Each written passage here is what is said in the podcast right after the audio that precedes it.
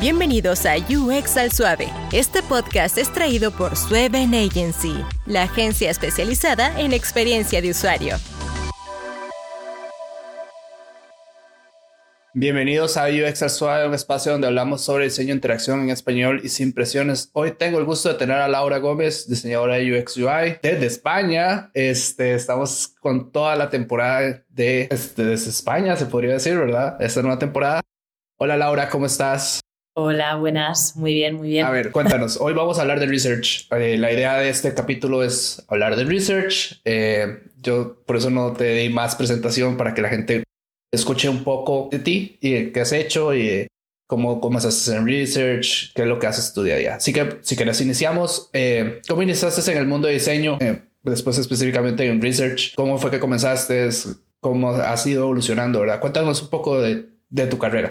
Vale, em, bueno, yo estuve trabajando cinco años como diseñadora gráfica en revistas de moda en el departamento de, arte, ¿de acuerdo? Que me dedicaba básicamente pues a, maquetar pues, las revistas, las diferentes páginas de la revista. Eh, entonces sí que es verdad que veía como que, que al final pues era un trabajo un poco rutinario y necesitaba, me interesaba mucho el tema digital y necesitaba como dar el salto, porque pensaba además que eh, lo que es en el ámbito digital eh, había más investigación o más psicología detrás a la hora de, diseñar herramientas o de pensar en un usuario, más que igual en el tema de la revista que ya estaba como muy establecido el público objetivo y demás, y el look and feel de la revista, y era un poco siempre estar en el mismo sector. Entonces, eh, ¿cómo di el salto? Al, primero al diseño web, eh, bueno, y básicamente también al research. me hice un curso con una, bueno, hice un curso, un máster en una escuela y tuve la gran suerte de que mis profesores fueron Mario Sánchez, que es el CEO de Redbility, y María Renilla, ¿de acuerdo? Que es, eh, bueno, pues directora de Research y, de New Business en Redbility. Y la verdad es que, eh, bueno, aprendí un montón en ese curso. Eh, fue muy práctico, que yo siempre pienso que lo importante en los cursos es que haya mucho caso práctico, no solamente que te expliquen la teoría, porque luego realmente cuando te pones a hacer las cosas es cuando realmente aprendes. Y sí que es verdad que en ese curso sobre todo estábamos centrados eh, mucho en esa parte de investigación y darle un poco el, rol que se merece ¿no? y la importancia que se merece. Que en ocasiones eh, sí que es verdad que a veces cuesta como transmitir ese valor de, la investigación. Entonces me inicié pues todo en, el diseño eh, web y sobre todo en el research pues a través de, este curso. Y, y realmente nos transmitieron muy bien, yo creo que como trabajamos actualmente en Redbility, que es que la investigación es un pilar fundamental para, para cualquier proyecto. Y luego, bueno, pues más allá ya en el tema profesional, pues estuve trabajando, bueno, he estado trabajando para distintas, dos empresas, digamos, pero luego en distintos proyectos y pues dependiendo del cliente, a veces es eh, más complicado, ¿no? Transmitir un poco lo que te está diciendo, está la importancia de la investigación, pero creo que siempre está en nuestra mano como diseñadores, no, no en nuestra mano, es nuestra obligación eh, investigar. Entonces, bueno, sí que ahora donde estoy, pues sí que, que investigamos y eso al final enriquece mucho los proyectos. Y volviendo a ese tema, ¿qué es lo que haces? Así cuéntanos tu día a día, porque de hecho comenzamos el episodio hablando de que sos diseñador de UX UI pero me imagino que ahora es, bueno, yo hago solamente investigación cualitativa, cuantitativa. A ver, cuéntanos tu día a día, cuál es más o menos. No tienes que decirnos el cliente, no importa. Así como, mira, el cliente X, este es mi día a día y esto es lo que yo hago todos los días para que la gente vea un poco la diferencia, porque muchas personas piensan que el diseño UX UI es solo, ah, me voy a sentar a dibujar pantallas. ¿verdad? No, no, y exactamente, a mí me encantaría que escuchen de alguien que no solo diseña pantallas, sino hace ya otro tipo de análisis, ¿verdad? Sí, totalmente. O sea, la investigación, o sea, la investigación no es pintar pantallas, lo que acabas de decir. O sea, la, investigación necesitamos lo que nos ayuda es a aportar un valor añadido. O sea, para nosotros es un pilar eh, fundamental. Y sí que es verdad que mm, no hay una respuesta única, lo que me acabas de decir, de qué hago en mi día a día, porque depende un poco de las necesidades. O sea, al final tú cuando te pones a investigar, lo que necesitas tener claro es cuál es el objetivo de esa investigación, qué datos necesitas. Luego también te tienes que, tienes que pensar en negocio, es decir, em, cómo es mi cliente, ¿Tiene, qué capacidades tiene, qué recursos tiene. ¿Podemos hablar con el usuario? ¿Tenemos acceso a usuario? ¿No tenemos acceso a usuario? ¿En qué momento estamos? ¿Tenemos producto? para testar, no tenemos producto para testar. Entonces, dependiendo un poco de los objetivos de la investigación, em, de los recursos de nuestro cliente, de sus capacidades y del, por ejemplo, también el tema, o sea, el, tiempo que tengamos, ¿no? Cuando necesitamos eh, tener estos datos para luego poder conceptualizar. Pues dependiendo de todo eso, al final lo que tienes que hacer es utilizar unas técnicas u otras para generar la investigación más eficiente, ¿no? Y al final lo que dices tú, mm, como UX UI no es yo me explica el cliente lo que necesita y me pongo a pintar exactamente lo que me ha pedido. No, o sea, nuestro trabajo va más allá. Tenemos que comprender no solo lo que quiere el cliente, es cuál es nuestro público objetivo, cuáles son las necesidades de los usuarios, eh, entender el contexto de uso de los usuarios, porque si a mí el cliente me dice, bueno, necesitamos que pintes esta herramienta, eh, en desktop porque él piensa que igual es el dispositivo que más usan. Igual no, igual utilizan desktop, pero también utilizan un dispositivo móvil y dependiendo si están en la oficina o utilizando el móvil necesitan ver unos datos u otros. Entonces, si realmente nos ceñimos a pintar lo que nos piden, Punto número uno, no seríamos diseñadores, porque al final seríamos pintapantallas, que es lo que acabas de decir. Necesitamos entender cuál es realmente el problema, pensar en los usuarios, en su contexto de uso. Eh, por ejemplo, no es lo mismo también trabajar eh, en una oficina o trabajar en, una cadena de producción, eh, que por ejemplo puedes llevar guantes y vas a hacer un diseño para móvil, pues tienes que pensar en todo eso. Entonces, simplemente si nos ceñimos a lo que nos han contado pintar, seguramente cuando lo vayamos a testear con usuarios, haya un montón de problemas y el coste que te va, eh, que va a implicar hacer cambios después va a ser mucho mayor que si hubieses hecho investigación primero y si ya hubieses tenido en cuenta todos esos requisitos de los que te estoy hablando para definir un concepto que realmente aporta soluciones y es eficiente para el usuario. Ahora, ¿existe algún proceso y que yo creo que esta es la parte interesante y ahorita hablamos de investigación, diseño, cómo funciona, pero ¿existe algún proceso para productos que no tienen ningunos datos de investigación? O sea, eso le toca a una persona encargada de investigación. Digamos, yo tengo una idea, yo quiero un app, yo le digo a todo el mundo lo mismo. Todo el mundo quiere Uber, esto es, esto es el ejemplo clásico. Todo el mundo quiere ser Uber, entonces yo quiero ser Uber también. Pero yo, yo no hice la inversión de mis clientes, no sé quién es mi mercado, bueno, sí tengo mi idea quién es mi mercado meta, pero en ese caso, ¿es trabajo del cliente traer sus datos o es parte de un servicio de decir, ok, esto cuesta tanto? Bueno, yo no hablemos de costos, ¿verdad? Eh, no, no tiene ningún sentido. Pero eso es un costo añadido al cliente decirle, ok, sí, nosotros vamos a hacer los focus group, vamos a hacer esto, esto, esto, para primero que todo saber quiénes son antes de ponernos a hacer cualquier diseño o estoy un poco equivocado ahí. Primero es eso, lo que estabas comentando. ¿En qué fase estamos. ¿Existe producto? ¿No existe producto? Porque si, por ejemplo, viene un cliente y tiene producto, igual lo que tendríamos que hacer es un análisis heurístico de si ese producto funciona, si no funciona, eh, si podemos hacer una prueba con usuarios, ver cuáles son los frenos que encuentra, eh, qué es lo que le gusta, eh, cuáles son sus motivaciones. entonces, claro, si no hay producto, en lo que podemos enfocarnos es para empezar en pensar cuál es nuestro público objetivo. O sea, al final el cliente sí que puede tener una idea, pero en ocasiones eh, se puede estar equivocando. Entonces tendríamos que investigar un poco cuáles son esas personas a las cuales va dirigida nuestro producto. Sí que es verdad que, por ejemplo, también eh, podemos eh, revisar un poco que, lo que dices tú, Uber, ¿no? Pues al final ya sabes, es decir, la madurez del sector. Eh, al final, cuando, por ejemplo, si quieres crear un e-commerce, vas a tener patrones recurrentes y estandarizados. Entonces, mm, ahí también te puede ayudar, aunque no tengas productos, sí que sabes que el usuario está muy, muy acostumbrado a tratar con ese tipo de, webs. Entonces, bueno, tendrías que saber tu público objetivo, eh, analizar un poco de ese público objetivo, pues de esas personas, digamos, eh, cuál es el, que, el más importante, ¿de acuerdo? Porque tú cuando tienes una marca tienes un público objetivo, pero luego hay, digamos que pesos, ¿no? Que vas dando a ese público objetivo. Luego también podrías hacer, pues, eh, customer journeys, eh, en el caso, pues, para saber cuáles serían em, los procesos que va a hacer eh, ese usuario, esa persona en tu web por ejemplo, también otras técnicas que puedes hacer si no tienes, em, digamos, producto. Eh, lo que te decía, ver ya patrones que existen, recurrentes, que ya están estandarizados. O, por ejemplo, hacer car sorting. En el caso de que te vayas a enfrentar en el momento de la conceptualización a una arquitectura de información, podrías querer utilizar esa técnica para ver eh, un poco cómo los usuarios organizan los contenidos y así crear tu arquitectura.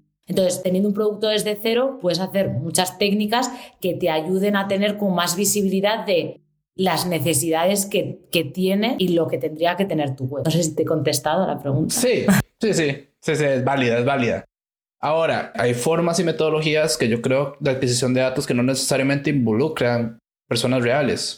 A ver, eh, yo conozco sitios donde uno puede comprar datos ya de investigaciones previas que yo creo que le pueden ayudar a uno mucho si tiene ciertos problemas, ¿verdad? Ahora, ¿cuál es esa línea delgada que yo creo que es, yo creo que es presupuesto, ¿cierto? Entre decir, ok, vamos a hacer esto de esta manera, que sería investigación, vamos a buscar data histórica, por así decirlo, o vamos a usar usuarios reales. Me imagino que eso es más que todo en costos, ¿verdad? Claro, o sea, al final eso depende un poco de lo que estaba comentando ya al principio. Te tienes que adaptar un poco a las capacidades de tu cliente o sea, los recursos que tenga. Igual eh, hay clientes que pueden acceder a usuarios, hay clientes que pueden permitirse, digamos, eh, gastarse ese dinero en conseguir datos y otros que igual no tienen esas capacidades. Entonces tú vas a tener que eh, identificar ¿no? esos recursos, esas capacidades de tu cliente y luego hacer una investigación que se adapte a esas capacidades que él tiene y que esa investigación, independientemente que se haga, sea lo más eficiente posible. O sea que sí, o sea, eso básicamente que es muy importante importante tener en cuenta el negocio cuando vas a plantear una investigación, dependiendo del punto de madurez en el que esté el producto, dependiendo si tienes acceso a los usuarios. no, Y, me imagino que también debe ser complicado no tener cierto presupuesto pensando que sí alcanza, ¿verdad? en el capítulo anterior hablábamos de esto de relaciones de clientes, ¿verdad? Eh, me imagino que ser súper complicado si el cliente, un momento, eh, nos estamos pasando un segundito, muy bonito todo, pero no tenemos el presupuesto para esto. Claro, al final eso hay que transmitírselo muy bien al cliente y, cuando se, propone, digamos, eh, un proyecto, eh, se explica todo esto. O sea, al final tú no puedes venderle, tampoco puedes venderle algo más al cliente y que luego se frustre porque no, ha conseguido llegar a los resultados que esperaba, ¿no? O sea, eso tiene que quedar muy claro desde un principio. Eh, qué capacidades tiene, qué recursos quiere utilizar.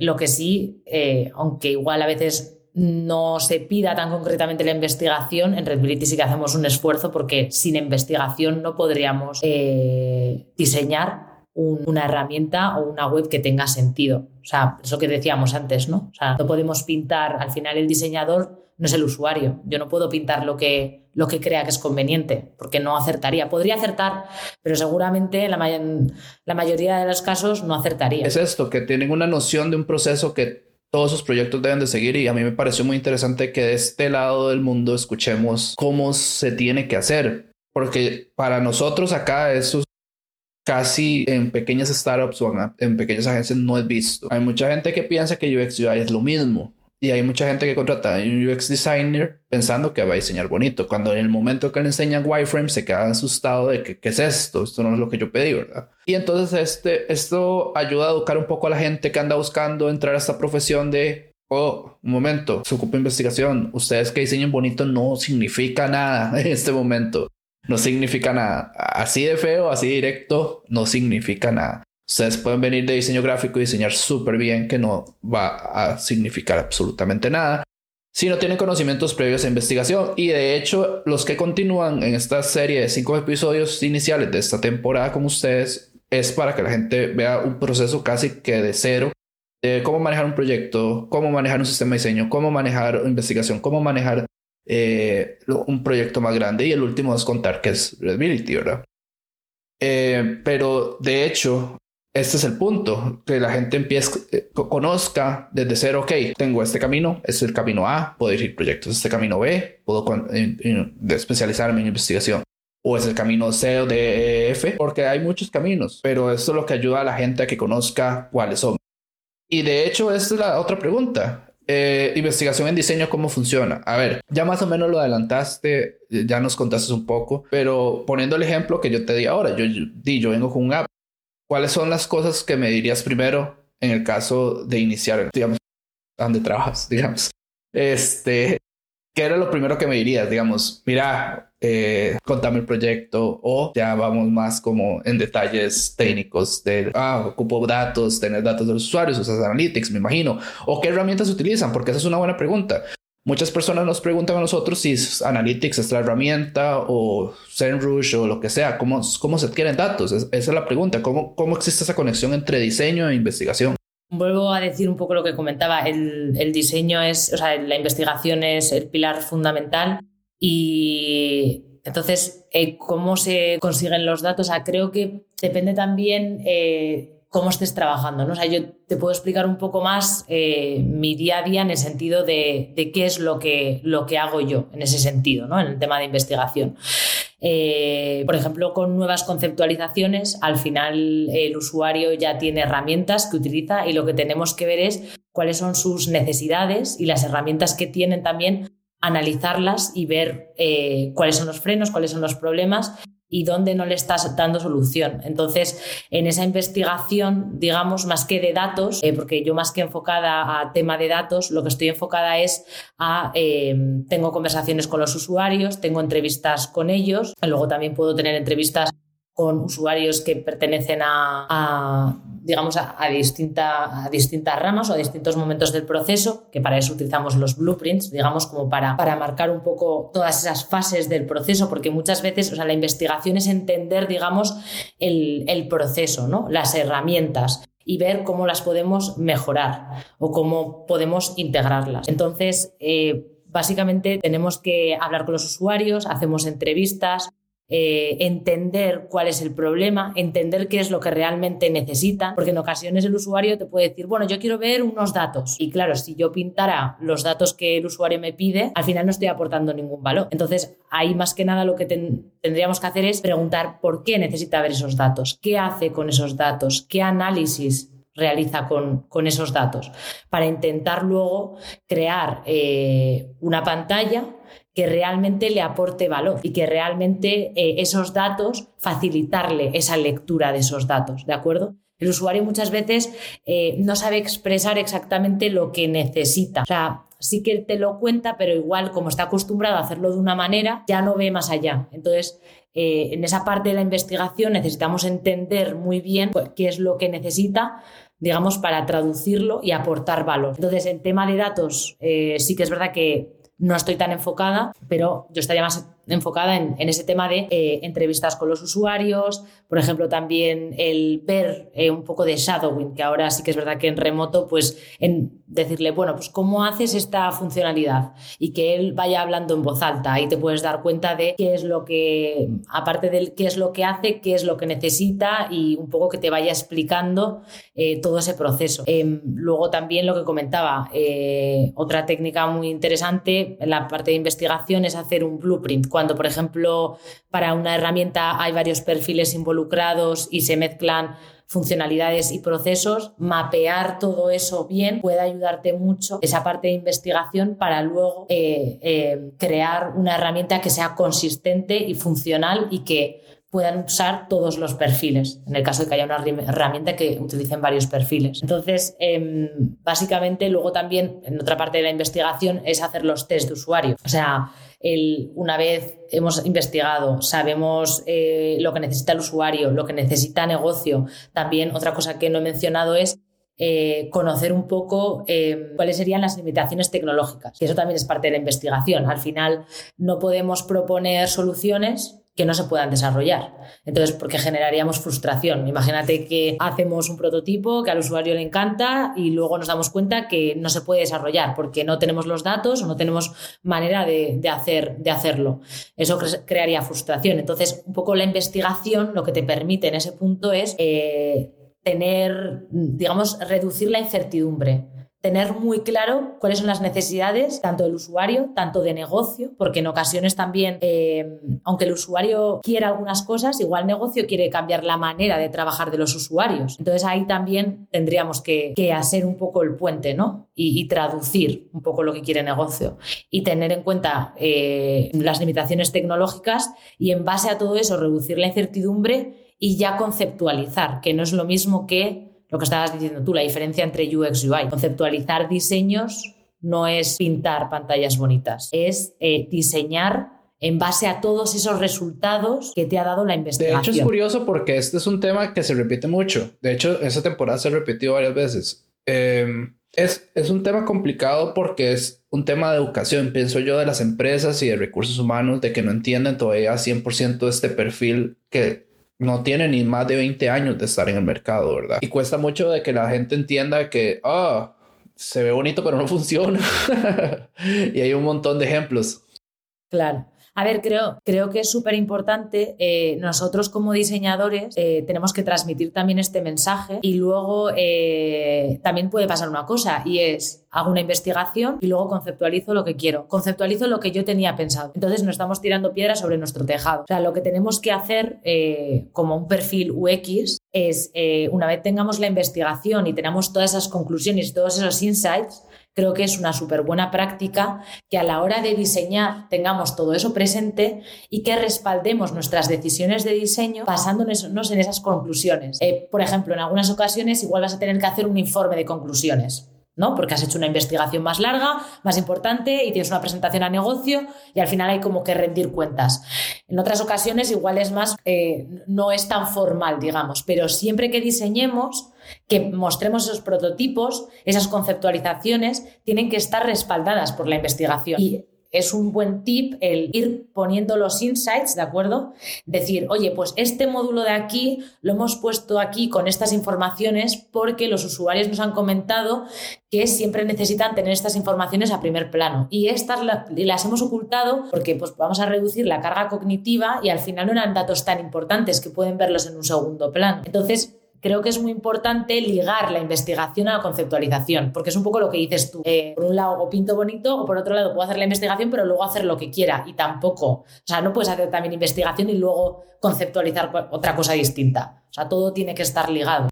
Y, y es algo que tenemos que hacer nosotros, claro. Y es algo que también pone en valor nuestro trabajo y pone en valor la investigación y creo que nos va a ayudar a transmitir a lo que dices tú, igual a clientes que les cuesta más comprender ese valor de la investigación, si lo hacemos de esa manera, si respaldamos nuestras conceptualizaciones con esos insights que hemos sacado. Eso es un excelente punto, porque yo creo que es algo que no se da, bueno, de este lado no se da en la academia, en las universidades, que es esa parte de cómo investigar, realmente cómo se debe investigar, ¿verdad? Yo creo que es ahí donde están fallando las universidades, bootcamps, cursos técnicos de decirles, eh, eh, eh, un segundo, ustedes tienen que investigar. Esto no es una, una, ciencia exacta. Todo esto se maneja por mediante hipótesis. Porque yo lo digo, de hecho, en varios capítulos lo hemos hablado. Nosotros al final del día hacemos hipótesis y podemos estar totalmente equivocados. Eso, eso pasa. Claro, por eso es tan importante también que no reduzcamos la investigación a una fase inicial. Es he investigado y ya está. No, la investigación aparece en la fase inicial, está claro, pero luego a la hora de conceptualizar, otro tipo de investigación que puedes hacer es un benchmark, ver qué están haciendo otras webs, eh, ver patrones recurrentes, patrones estandarizados. O si yo, por ejemplo, voy a diseñar para una aplicación iOS, pues tendré que ver eh, cuáles son esos patrones o cuáles son los patrones de Android. En ese momento también hay investigación a la hora de conceptualizar. A la hora de mm, realizar un visual también puede haber investigación. Y luego también eh, cuando haces los test de usuarios para ver que realmente esa investigación se ha aplicado correctamente a la conceptualización. Y eso sigue siendo investigación, porque te va a proponer mejoras o te va seguramente haya cosas que igual, porque en la investigación también lo que suele pasar es que a veces los usuarios dicen algo, pero a veces mm, cuando dices algo, pero en realidad hay cosas que te callas, digamos, ¿no? O sea, muchas veces las personas no somos 100% sinceras.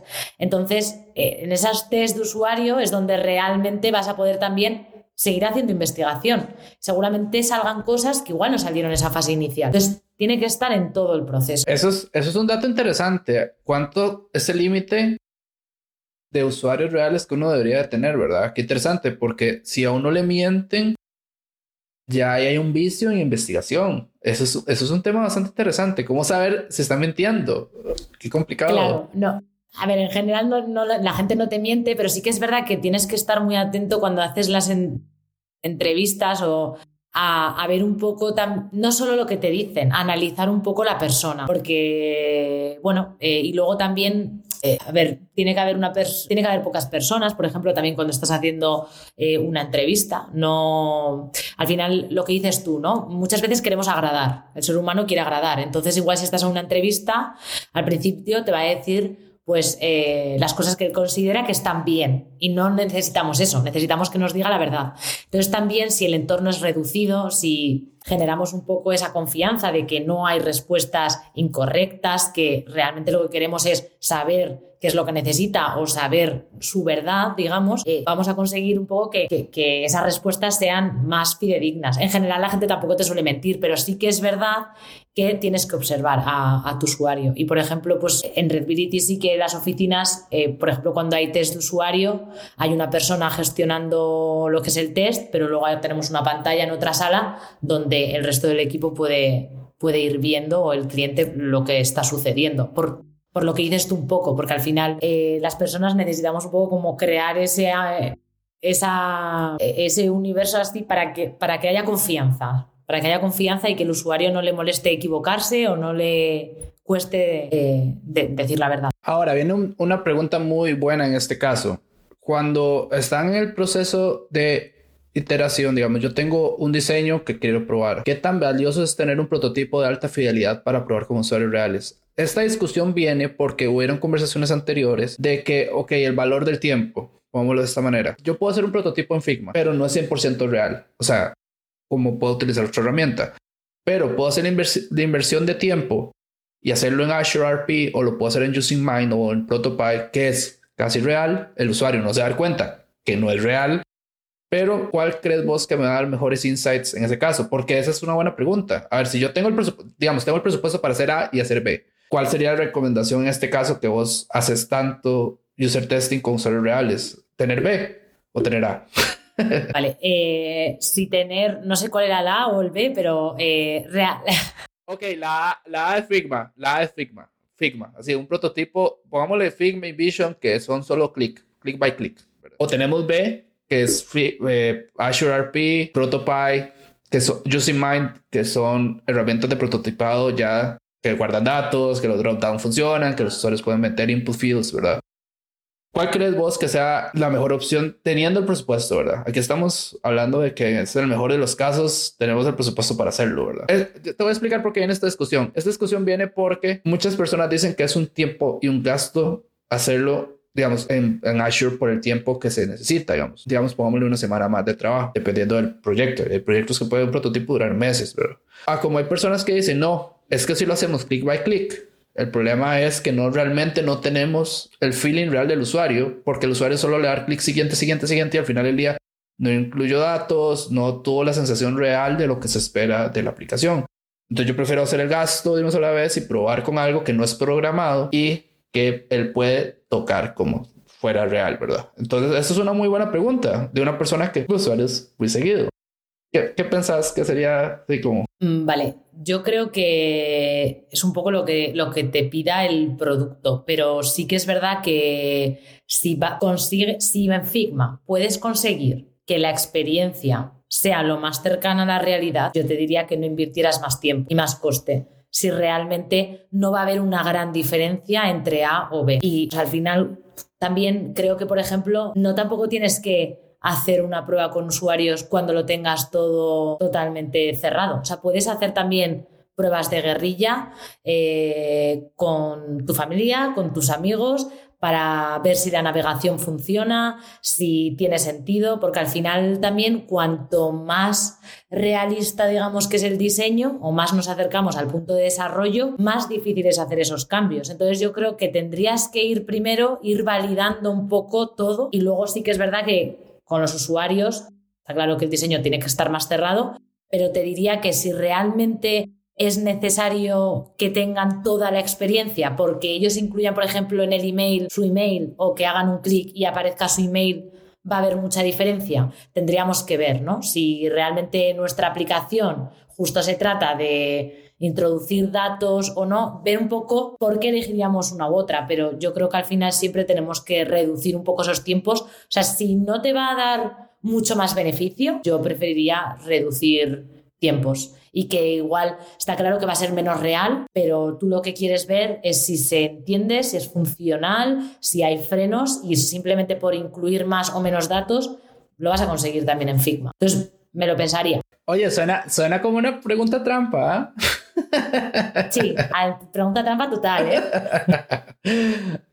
Ah, no, es válido, es válido. Creo que debería de, creo que, creo que como buen investigador deberíamos investigarlo y ver realmente qué opción es mejor, si la A o la B, dependiendo de nuestro. Nah, pero es una muy buena pregunta. Ahora vas a sacarte pensando cuál va a ser la respuesta. Sí, totalmente. Ay, no está José, no está en el guion. Esto es, esto es incluida. Es que vamos muy rápido hoy, entonces hay que incluir más, más preguntas el día de hoy. Es que hablo muy rápido, tengo que hablar más despacio.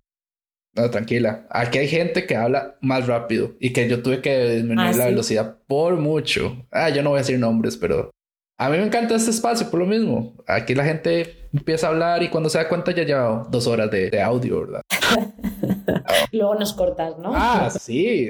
Aquí hay gente que ha llegado a hablar dos horas, dos horas y pico. Claro, o sea, yo estaba hablando y decía, bueno, ya Laura, para porque ya te estás enrollando mucho con esta explicación. Nah, no pasa nada. Eh, eh, eh, a la gente le encanta escuchar eso porque vamos de nuevo. Hay gente que trabaja en lugares pequeñitos, que tienen jefes que son basura, pongámosle ese nombre, y, Sí. y quieren mejorar. Pero y no, pero Claro. y no saben que hay un mundo afuera, que hacemos lo que se supone que deberíamos hacer y eso es donde deberían ir, ¿verdad? Sí, a ver, totalmente. Y yo, por ejemplo, sí que me ha pasado en algún proyecto, en, en otra empresa, que igual, pues yo lo que hacía, eh, o sea, que igual era más difícil lo de investigar. Yo necesitaba investigar porque necesitaba entender, ¿no? O sea, aparte era un, tema un, poco complicado, ¿de acuerdo? Entonces yo eh, necesitaba entender. Entonces yo me levantaba e iba al lado de una persona y le iba haciendo preguntas eh, iba revisando con otro, pues igual lo- los diseños que ya tenía, porque sí que es verdad que estamos en la misma oficina, pero no se hacía investigación como,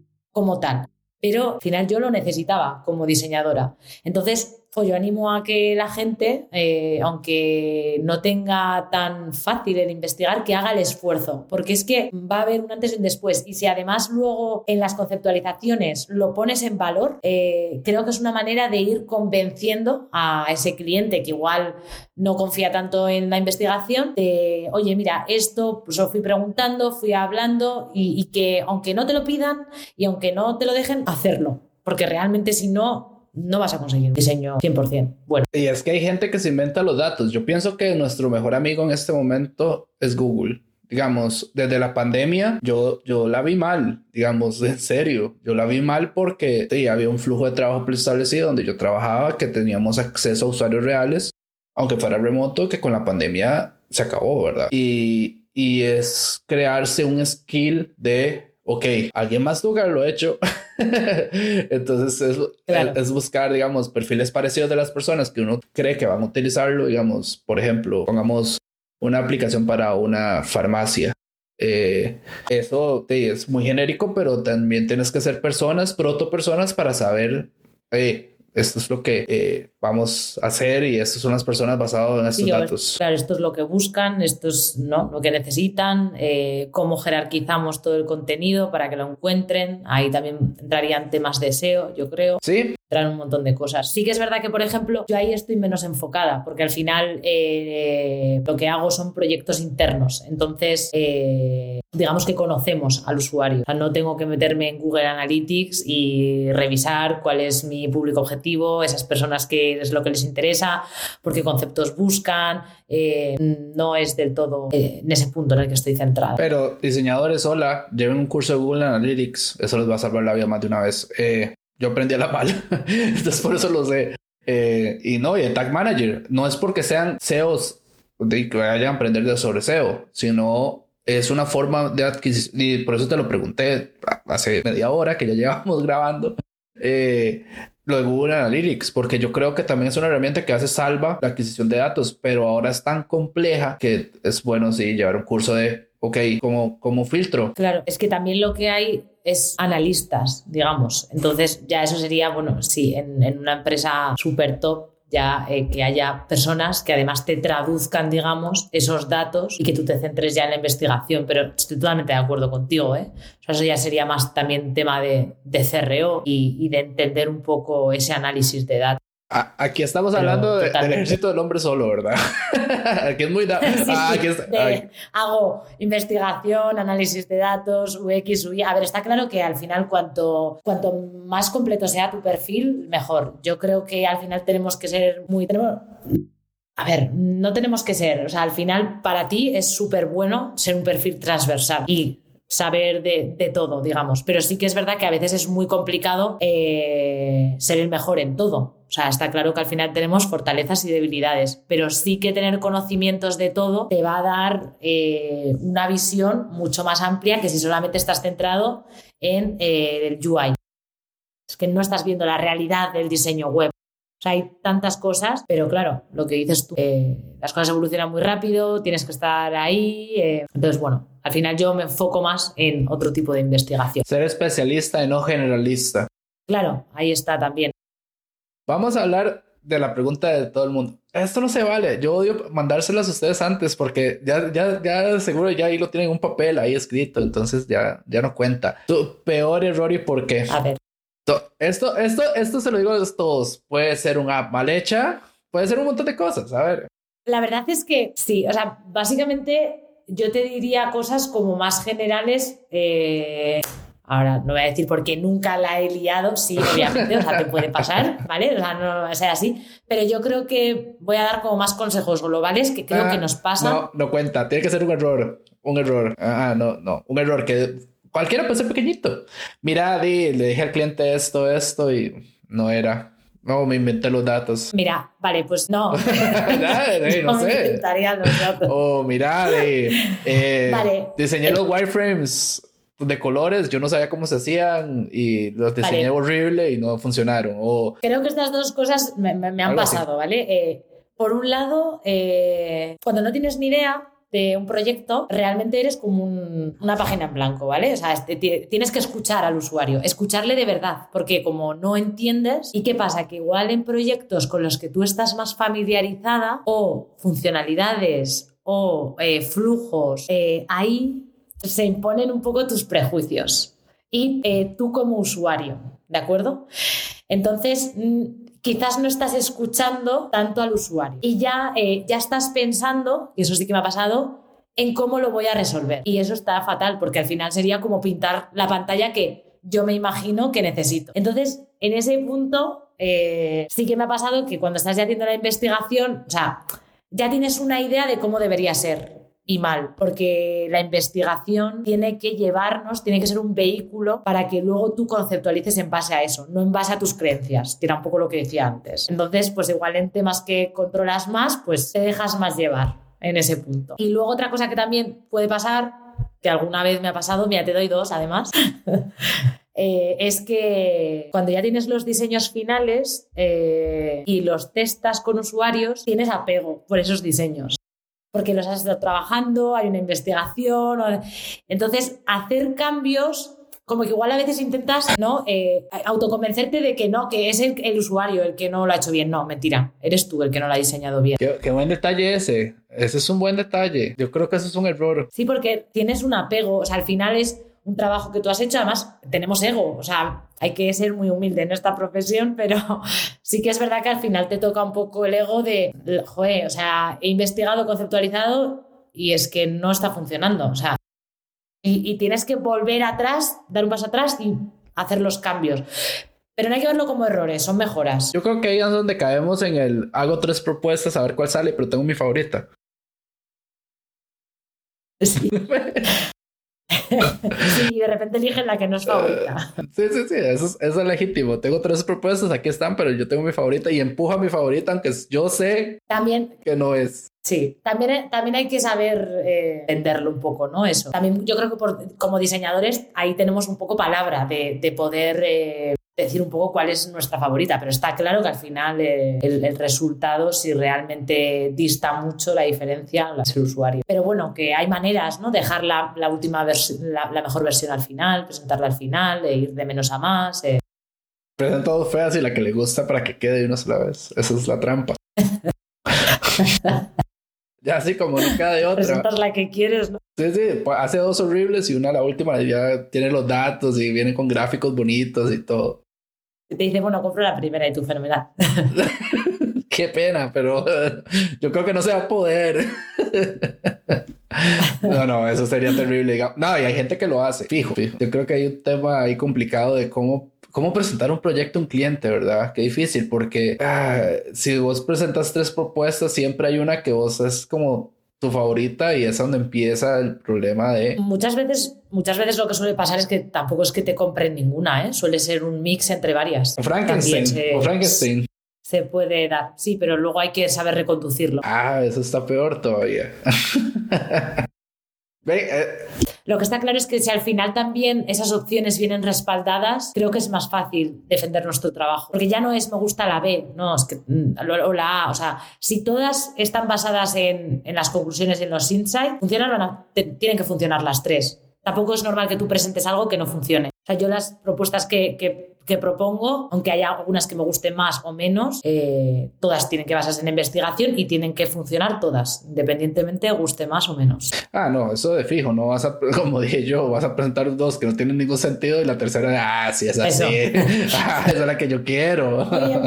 sí, sí, esa es la VIP, esa es la número uno y, disimuladamente, ¿verdad? No, no, jamás. Eso. No, y lo peor es que elijan una que no es. Y esa es la que me inventé de la nada para que no quedara, que quedara la que yo quisiera, ¿verdad? esperemos que no, esperemos que no. De ahí ya, fatal. No, eso sería fatal. yo no he firmado esto. No, eso sería. No, hay gente que le debe pasar. Yo creo que hay gente que le debería pasar, sí. De hecho, los errores me da risa porque los. Yo voy a decir algo aquí a mí me encanta porque al final es donde se ponen los capítulos, se ponen buenos. Los errores de las personas que no son de acá de Costa Rica son muy diferentes a los de las personas de acá de Costa Rica. Puedo explicar por qué. Los de Costa Rica, los de Costa Rica han sido, comencé un proyecto y no me pagaron. Inicié el proyecto y me pagaron solo la mitad. Nunca voy a volver a ver al cliente. Mi cliente le dijo que el primo o el sobrino diseña mejor que yo y al final del día no hicieron un UX y lo diseñó él y quedó horrible. Diseñé algo sin datos, esa es buena. Eh, ¿Cuál fue la otra? Ah, esta es épica. Diseñé algo, en, digamos, hicieron un prototipo en Azure o yo creo que es el capítulo 6 y entonces era un prototipo y el cliente lo mandó a desarrollo. O sea, no, sin testear, nada. Ah, ahí se fue. Este. ah, Ahí se fue, se dice, se fue. Focus groups con la familia, bien también para economizar el costo. a, todos les ha pasado cosas así, digamos. Aquí es muy común, digamos, que pasen así como o proyectos para mañana. Esa es la otra. Eh, mira, lo ocupaban para mañana. Eh, y la palmamos, decimos aquí en Costa Rica como amanecí trabajando y al final no.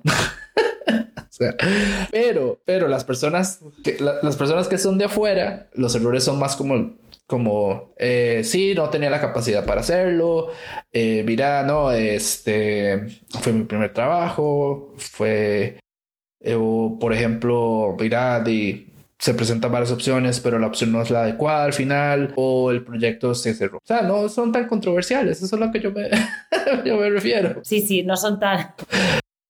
No son tan ay, ¿cómo se dice? Surrealistas, la verdad. Ah, no, aquí es una, aquí tenemos unas pero increíbles. O sea, si escuchan los primeros capítulos, esos son los, los, los que son de acá. Todos son solo como ya la tercera, si viene gente afuera.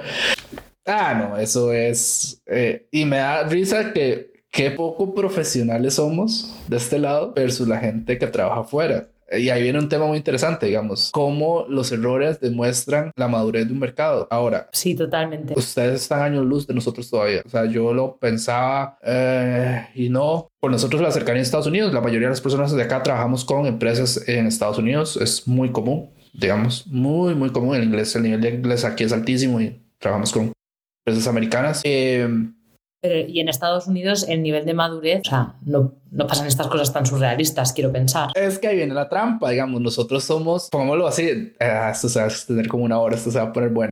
Nosotros somos relativamente baratos. A ver, baratos hablo, un salario, vamos un número al aire porque es, ok, una persona con senior, con 8, 9 años de experiencia gana menos de 60 mil dólares al año. Aquí. A ver, versus contratar a alguien en Estados Unidos que cobra 120 mil, 140 mil dólares al año. Claro, claro. Lógico. Pero donde se vuelve surrealista es las oficinas de las oficinas grandes en Estados Unidos que contratan sin tener conocimiento de quién contratar y ahí se vuelve surrealista. Entonces hay managers que no son diseñadores, hay managers que no saben de diseño de producto, pongámosle diseño de productos seco así. Y a la hora de crear...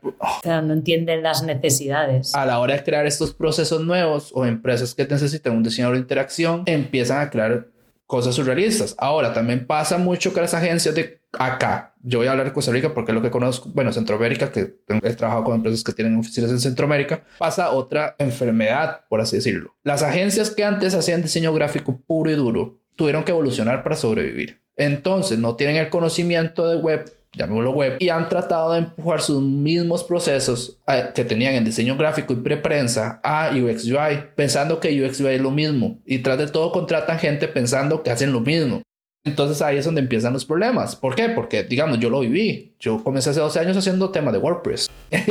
y eso. Sí, sí, yo, yo, también lo viví porque, claro, yo antes eh, trabajaba en revistas y me dedicaba a mm, diseño gráfico y sí, que quede bonito. O sea, estaba enfocada en esa parte de del que quede bonito. Pero esto es que va más allá. O sea, tiene que ser usable. O sea, si queda bonito pero no se puede usar, eh, no tiene sentido. Entonces hay una madurez del mercado tiene que ser complicada. Entonces hay una madurez del mercado complicada de que no, no hemos llegado a esa madurez de dividir funciones y decir, ok, en un momento, si yo contrato un, diseñador de interacción, un UX designer, pongámosle así el nombre, probablemente él no diseñe o no diseñe bonito. Un momento, puede ser. ¿Por qué? Porque si es una persona enfocada totalmente en investigación, es una persona que se ha dedicado a adquirir datos y ha sido una persona que es un user research, pongámosle así, casi 100%, probablemente no diseñe bien. O sea, no es que no diseñe bien. Llega hasta el nivel de wireframes porque pertenece a un equipo que tenía diseñadores UI que eran muy buenos. Ahora en Costa Rica esa división no existe. Entonces ahí empieza, yo creo que yo pensaba que ya estábamos más cerca de, de llegar a ese nivel de madurez y ya veo que no, porque estos cinco capítulos anteriores a este,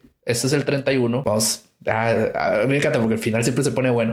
Todas las personas han sido fuera de Costa Rica. Desde el capítulo de Marianas eh, hasta el de hoy, nadie de Costa Rica ha venido. Entonces, ¿qué ocurre? Todos los procesos que tienen todos ustedes es muy diferente a cómo se trabaja acá. Por ejemplo, el capítulo anterior hablábamos que UX UI, eh, ustedes ya lo tienen como un solo, un todo, digamos, no lo tienen dividido en UX UI designers. Aquí un momento hubieron UI y UX designers separados en agencias o en empresas, startups o agencias digitales y se volvieron a unir, pero por un tema de costo. Entonces, o tenemos UI designers que son muy buenos diseñando, sin ofensas, pero que son muy malos en UX, o tenemos UX designers que son muy buenos en UX, pero son muy malos en UI. A ver, realmente yo creo que como persona, como trabajador, cuanto más flexible y transversal seas, mejor. Pero está claro que siempre vas a tener, ser bueno en todo es muy difícil. Entonces también hay que saber eh, catalogarse y transmitir eso en tu empresa eh, y saber un poco el rol que tiene cada, cada uno de tus empleados, ¿no? O sea, hay gente que puede ser, es verdad que yo creo que tenemos que ser más o menos transversales, no puede ser que tú seas muy bueno en UI y no, no sepas nada de UX, porque yo creo que siempre eh, puedes ayudar. Además, cuando has estado en el proyecto desde el principio, eh, digamos que estás más impregnado y las soluciones incluso visuales pueden ser mejores. Eh, pero, pero sí que es verdad que yo creo que al final cada uno tiene que aparte de ser transversal, saber cuáles son sus, sus, puntos fuertes y en los que no sea tan fuerte, dejarse ayudar por el equipo. Pero sí que ser transversal y a la vez eh, enfocarse. Lo que decíamos antes, tampoco puede ser bueno en todo y tampoco puede saber de todo. Puede ser transversal, pero luego enfocarse en algo. De hecho, ah, siempre porque siempre al final del capítulo se pone bueno. A ver. Porque nos relajamos. se le olvida que está grabando. Yo creo que la gente debería empezar a escuchar como el minuto 30 para adelante, es donde todos se ponen buenos, así, ya. porque la gente como que se le olvida que está grabando y después me cuesta un mundo la edición y verdad, después hay que mandarlo a que quede bien porque la gente se le olvida y entonces empiezan a aflojar y aflojar y cuando se dan cuenta ya no se, ya se les olvidó que están grabando, entonces se dieron cuenta, llevan dos horas hablando, ¿verdad? A ver, la última pregunta, ¿cuál es el consejo para alguien que quiere iniciar en investigación? A ver, pongámoslo así, muy genérico. Es una persona que viene de diseño de interacción, estudió, puede ser un curso libre, puede ser, un bootcamp, y quiere iniciar en investigación. ¿Qué consejo le darías? ¿Qué es lo que tiene que leer? ¿Qué tiene que ver? ¿Verdad?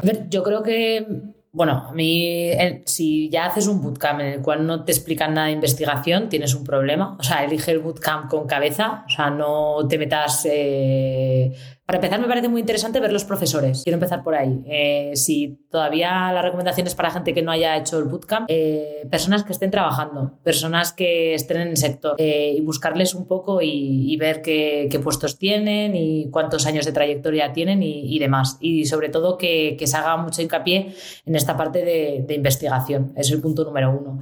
Y luego sí que es verdad que hay un montón de recursos. O sea, tenemos la web de Nielsen Group, que ahí tienen un montón de información sobre la investigación, de eh, cuántos usuarios deberías eh, utilizar si, por ejemplo, quieres hacer un análisis heurístico, cuáles son las reglas de análisis heurístico. O sea, en Internet es lo bueno que tiene y es que tenemos un acceso a información maravilloso. Luego hay un montón de vídeos en, YouTube. Eh, luego también, yo creo que es súper importante también, en vez de igual un curso tan largo, seguir formándose.